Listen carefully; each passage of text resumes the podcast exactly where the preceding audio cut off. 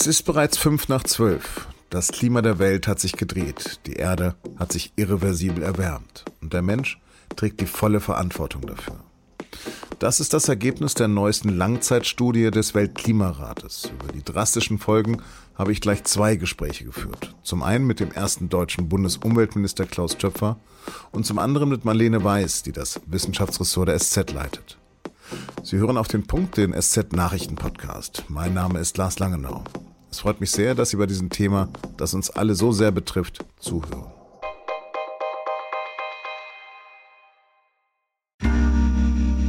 Werbung Regulatorische Vorgaben, der Fachkräftemangel oder die Nutzung moderner Technologien. Unternehmen sind aktuell mit komplexen Herausforderungen konfrontiert.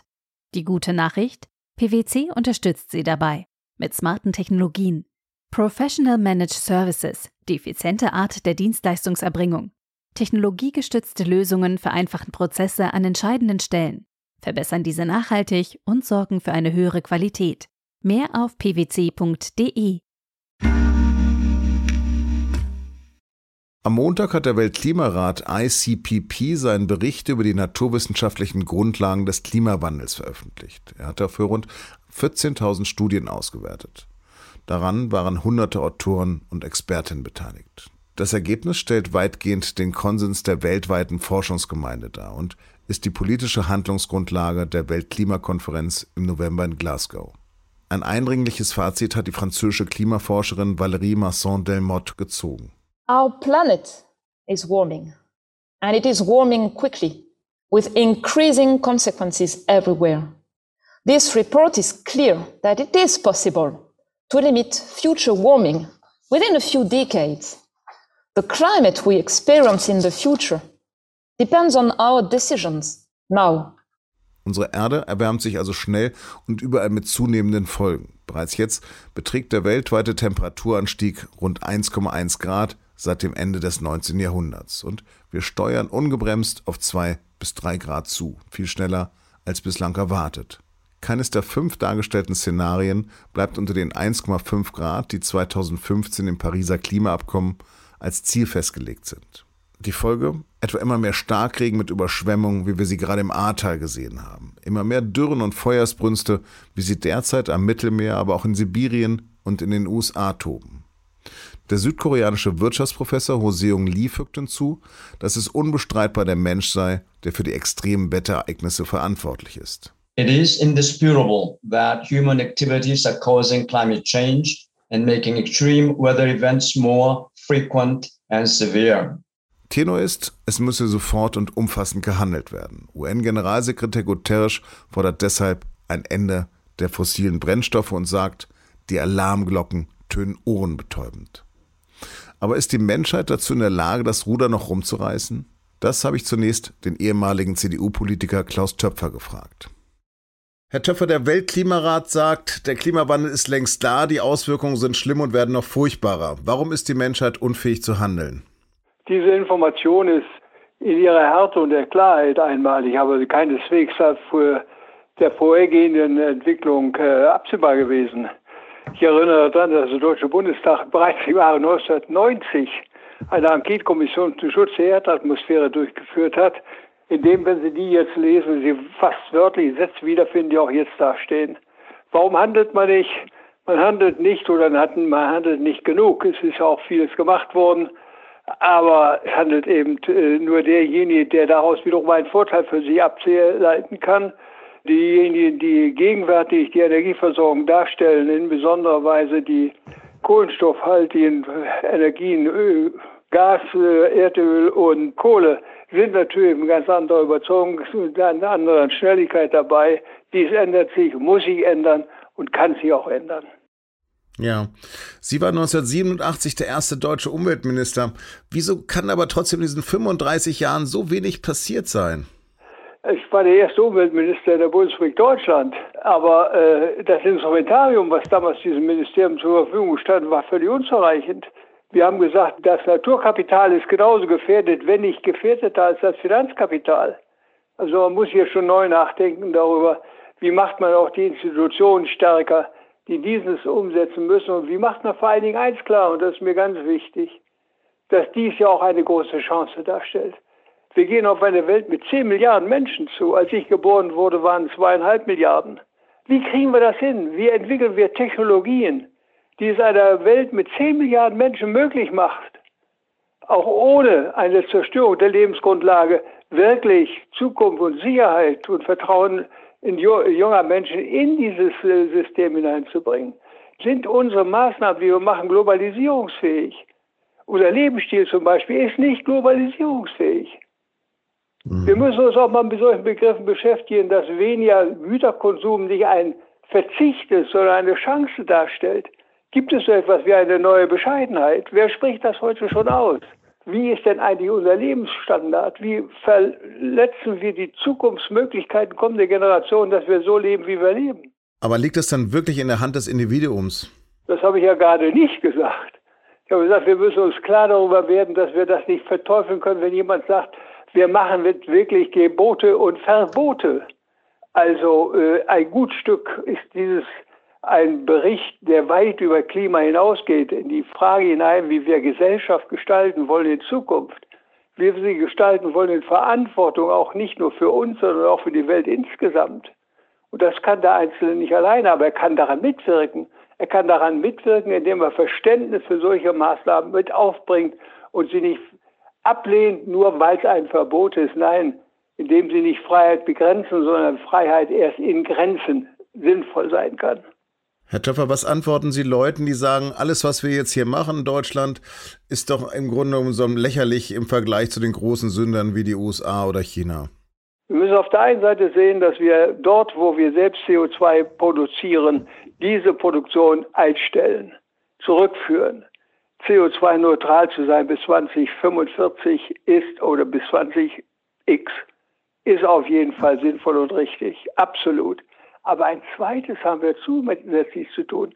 Wir haben auch als ein technologisch führendes Land daran zu arbeiten, dass solche Techniken, Energietechniken entwickelt und marktkonform gemacht werden, die auch weiterhin natürlich eine Energieversorgung von 8, 9 oder 10 Milliarden Menschen auf dieser Erde notwendig machen. Wir müssen die Technologien entwickeln, die uns frei machen von fossilen Energieträgern. Und hier haben wir eine zentrale Funktion in der Klimapolitik der Zukunft. Auch und gerade dort wirklich Lösungen zu entwickeln und zu erforschen in Partnerschaft mit anderen, die es uns wirklich den Übergang ermöglichen in einer Welt, die ich mehrmals gekennzeichnet habe jetzt, als eine, die mit mehr jungen Menschen Zukunft erstreben wird, dieses zu machen, ohne dass nur, gesagt wird, wir sind ja mit unseren zwei oder drei Prozent CO2-Anteil an der Weltemission kleine Beiträger und das brauchen wir gar nicht mehr so ernst zu nehmen. Nein, den erwähne ich sehr. Wenn wir dies nicht machen, dann sind wir in besonderer Weise gescheitert. Im Grunde genommen haben Sie noch ein bisschen Optimismus. Sehe ich das richtig? Natürlich. Das ist toll, was alles gemacht worden ist und was gemacht wird. Da sage ich nicht, die Technik wird schon richten, sondern ich sage nur, wir sind verpflichtet, solche Techniken zu machen, die globalisierungsfähig sind die fehlerfreundlich sind, die also verändert werden können, die damit demokratiefähig sind. Alle diese Fragen haben wir nie gestellt. Mhm. Aber wir sind solche, solche Segmentdenker. Kommt die Pandemie, denken wir Pandemie.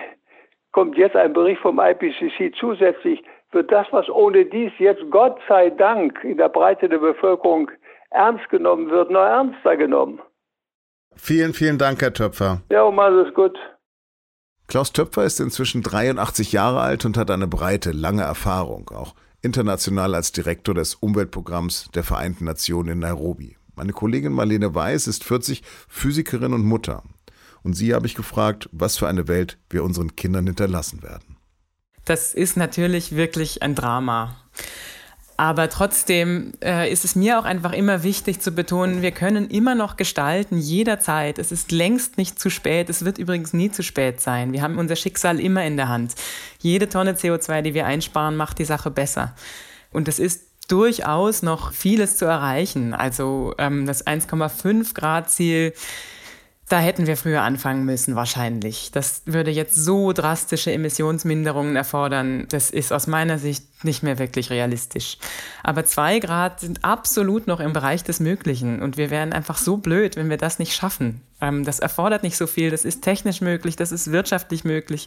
Es spricht alles dafür, das jetzt anzugehen und zu versuchen. Und es gibt auch wirklich politisch einige Hinweise, dass es sich, dass sich was tut. Ja, bleiben wir doch mal beim Wie. Also Alarmstufe ruft, sagen die jetzt die Wissenschaftler, abermals und rufen zum sofortigen Handel auf. Aber warum passiert denn dieses Handeln einfach nicht? Ich glaube, das sind viele Faktoren. Äh, es ist einfach natürlich wahnsinnig schwer. Also wir müssen unsere ganze Lebensweise ändern. Äh, wir müssen weg von den fossilen Brennstoffen. Die haben ja unsere gesamte Wirtschaft geprägt und das ist ein unglaublicher Wandel. Das ist wirklich eine Jahrhundertaufgabe für die Menschheit. Das ist eine sehr, sehr große Aufgabe, größer als alles, was wir bis jetzt so gestemmt haben. Ich glaube, ein Problem beim, bei der Klimapolitik ist einfach wirklich, dass wenn die ganze, nicht die ganze Welt handelt, der Einzelne ist da einfach verloren. Und das gibt, gilt auf allen Ebenen. Das Individuum kann nichts tun, der einzelne Staat muss natürlich handeln, weil alle Staaten handeln müssen. Aber letztlich ist es ja tatsächlich auch so, dass ein Land alleine nicht den Klimawandel beenden kann. Es muss, die ganze Welt muss zusammenarbeiten. Und da hat man einfach immer dieses Trittbrettfahrerproblem. Das ist so ein, ein, altes Argument von, von Gegnern von Klimaschutz, was ich eigentlich immer sehr ärgerlich finde. Aber sie haben natürlich einen Punkt. Es ist ja wirklich so, wenn jetzt nur Deutschland seine Emissionen reduziert, rein technisch bringt das natürlich wirklich nicht so viel.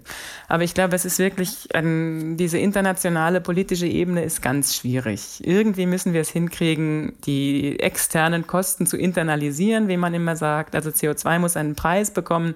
Es kann nicht sein, dass jeder auf Kosten der anderen einfach nach Lust und Laune Umwelt verbraucht und die Erde zerstört. Aber das ist eine Riesenaufgabe, das so zu regeln, dass wirklich quasi die ganze Welt an Bord ist.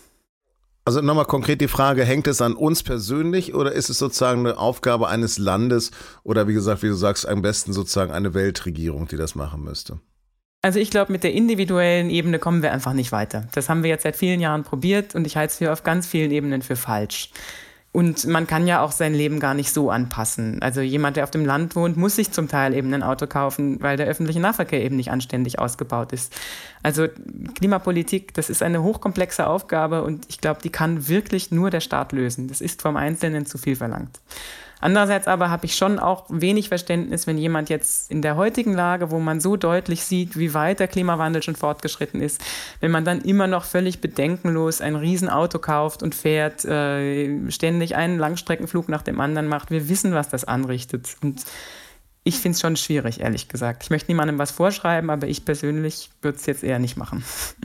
Bald ist ja Bundestagswahl. Ich stelle die Frage diesmal anders. Welche Partei hat sich denn deiner Meinung nach am wenigsten oder welche Partei ist sich denn am wenigsten bewusst, dass es 12 Uhr oder eigentlich schon 5 nach 12 ist? Na, da fällt die Antwort leicht. Das ist die AfD.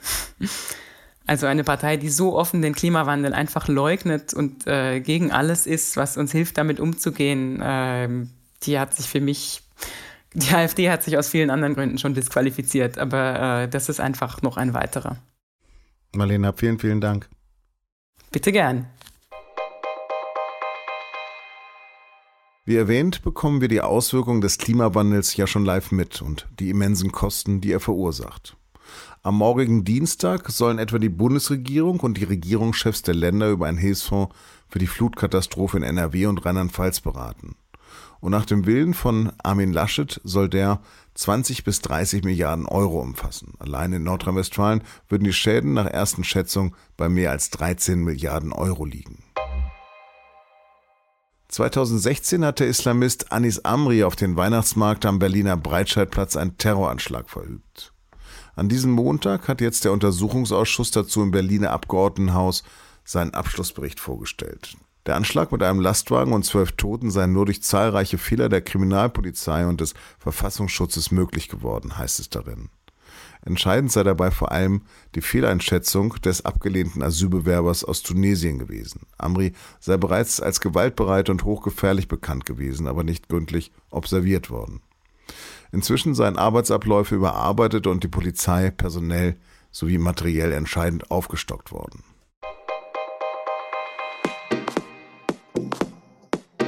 Wir freuen uns übrigens sehr, wenn Sie bei unserer neuen Umfrage zu Auf dem Punkt mitmachen. Das dauert etwa fünf bis zehn Minuten und wir hoffen damit, den Podcast noch besser zu machen. Unter sz.de-podcast-umfrage.